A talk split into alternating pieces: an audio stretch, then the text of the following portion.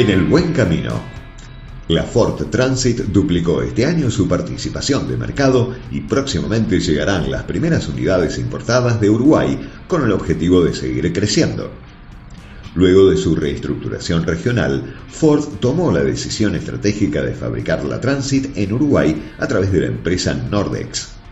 Dentro del análisis del proyecto, una de las opciones fue la planta de Pacheco, pero la ecuación del negocio inclinó la balanza hacia Uruguay desde donde abastecerá a toda la región y favorecerá a nuestro mercado en cuanto a disponibilidad, beneficios impositivos y otras ventajas, gracias al acuerdo comercial del Mercosur. Además, necesitará un cierto porcentaje de proveedores regionales, gran parte de los cuales son argentinos. El plan de fabricación y comercialización está dividido en dos etapas. La primera comenzará en el mes de agosto con el modelo minibus de configuración 17 más 1 y en noviembre será el turno de la van. A la Argentina llegarán las mismas configuraciones que hoy provienen desde Turquía, que son la mediana con techo normal o techo bajo, mediana con techo alto y versión larga con techo alto. Estos tres modelos se fabricarán en Nordex, mientras que la Transit Chasis se seguirá importando desde Turquía.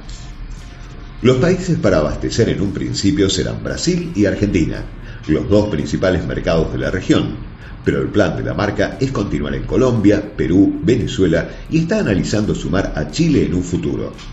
Según confirmaron directivos de Ford, las primeras unidades de minibuses importadas de Uruguay llegarán al país entre fines de agosto y principios de septiembre, mientras que la van arribará entre noviembre y diciembre. La actualidad es realmente positiva para Transit. En 2020 el modelo finalizó con una participación del mercado del 7,4%, porcentaje que trepó al 14% en 2021, lo que habla a las claras que se ha instalado un foco específico para los vehículos utilitarios de la marca. Desde el lado de Ford, los utilitarios son uno de los pilares fundamentales del negocio y los concesionarios se han dado cuenta de este cambio que hemos tenido a nivel regional, Dentro de este crecimiento, más del 30% se debió al aumento del e-commerce y la necesidad de realizar delivery con vehículos de estas características, ya que el aumento se dio tanto en la opción van como en chasis, que triplicó la venta este 2021 y se puede adaptar fácilmente a distintos tipos de carrocerías.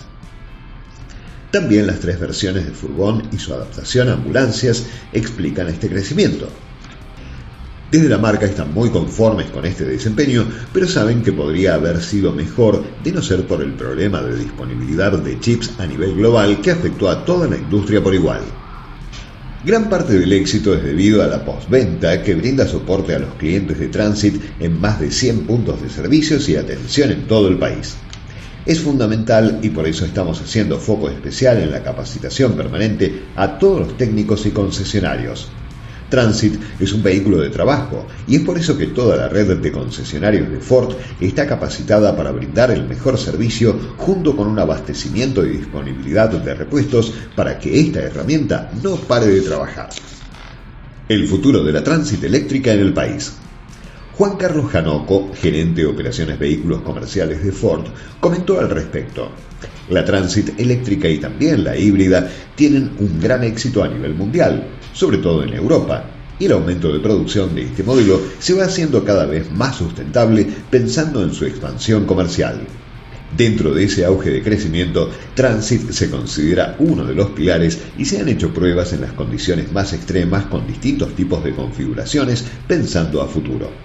El hecho de tenerlas disponibles y probadas nos hace abrir una expectativa muy grande de contar con ellas, ya sean las versiones híbridas o eléctricas, y este menú de opciones que ofrece Transit a nivel global nos ubica en una posición más que favorable. No vamos a pasar por la etapa de gas, serán directamente las versiones híbridas o eléctricas las que lleguen a la Argentina, pero tenemos que esperar la evolución del país, el contexto y que se solucionen, por ejemplo, los problemas energéticos para que estos modelos se incorporen en el momento adecuado que será cuando la economía y el contexto lo permitan y el cliente argentino también lo requiera.